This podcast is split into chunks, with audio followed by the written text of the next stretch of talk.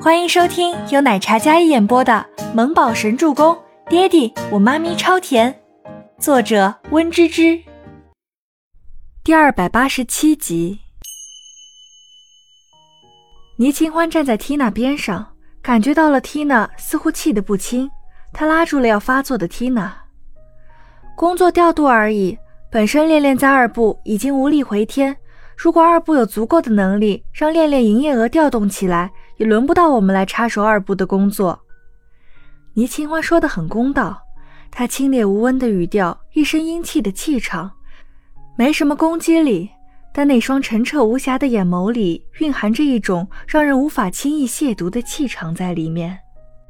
没有打击各位的意思，恋恋这个品牌是你们二部同事的心血努力，你们肯定也希望它能更好。我也是，大家微微讶异，因为这个女子说话的时候没有半点嘲弄，很平淡的叙述了一个期望，这个期望是大家所有人都期望的，他们以为她是来炫耀的呢，但最后“我也是”三个字出来的时候，大家心中生出一抹羞愧。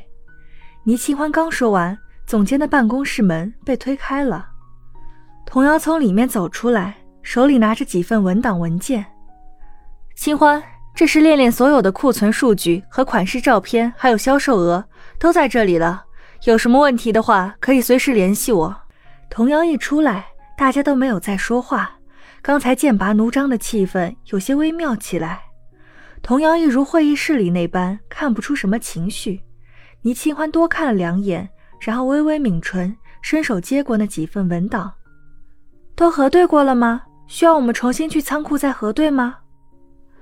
都核对过了，因为近期准备改变风格，所以我让他们把数据都整理出来了。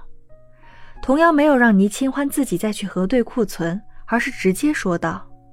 倪清欢点点头，好，辛苦了，很有礼貌的。除此之外都是淡然。缇娜气呼呼的，然后跟着倪清欢走出了设计二部。同样一直看着两人离开办公室的，大家好好工作。童瑶转身回办公室的时候，跟外面所有同事说道：“Tina 一出了办公室，依然气呼呼的。这些人什么人嘛？还真以为我们抢了他们什么好处似的？三个月把之前的亏空营业额全补上来，这分明就是苦差事嘛！”Tina 小声抱怨着，倪清欢又何尝不知？但这就是孟年星还有伊丽莎的厉害之处，让他来接替这苦差事。要是成了，那就是孟年星伊布的光荣。毕竟孟年星手底下的人自然都是很优秀的。要是自己失败了，他们直接将锅推到自己身上，说自己是个新人设计师，本来没什么能耐，然后一笔带过。倪清华心里有些发冷，素净的小脸再次冷冽下来。他紧抿着好看的红唇，然后低头翻看着手里那些文件。这梁子算是彻底跟二部结下了。如今他前有狼，后有虎，要是失败了，那将成为他职业生涯的一大污点。他不能输，一定要赢了这场仗。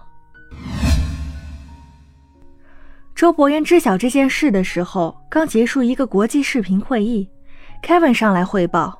周伯言端着水杯的动作微微顿住。他接了。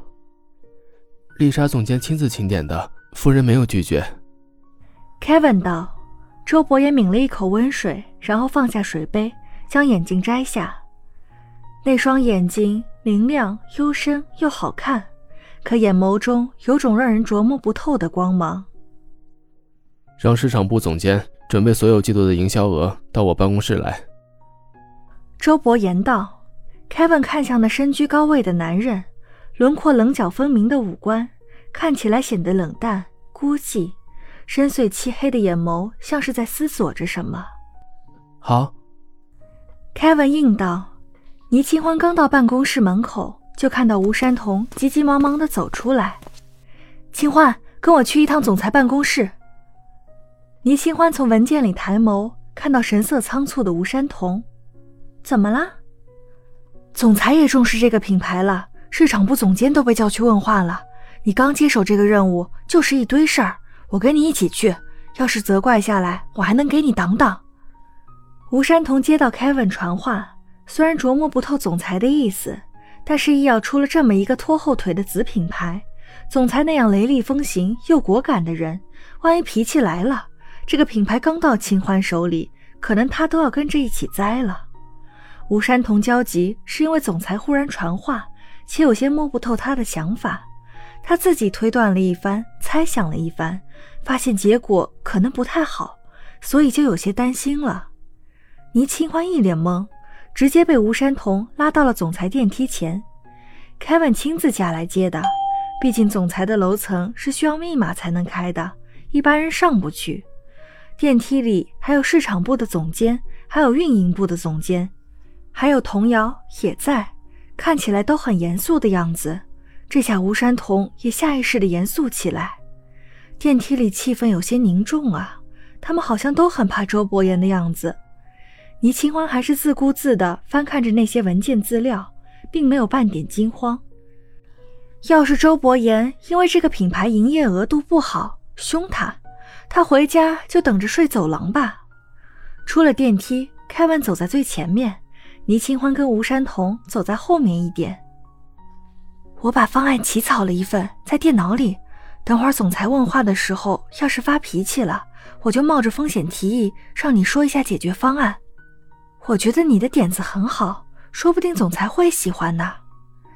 发脾气？总裁还会发脾气吗？他敢对着他发个脾气试试？看着三位脸色不好的样子，事态应该蛮严重的。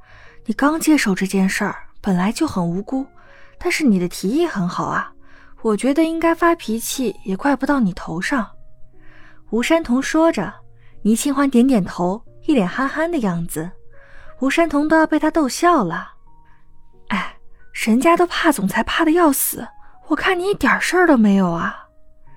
吴山童道：“怕呀，我也怕呀。”倪清欢立马回道：“小模样怂怂的。”只不过他白天不怕，晚上怕而已。本集播讲完毕，感谢您的收听，我们下集再见。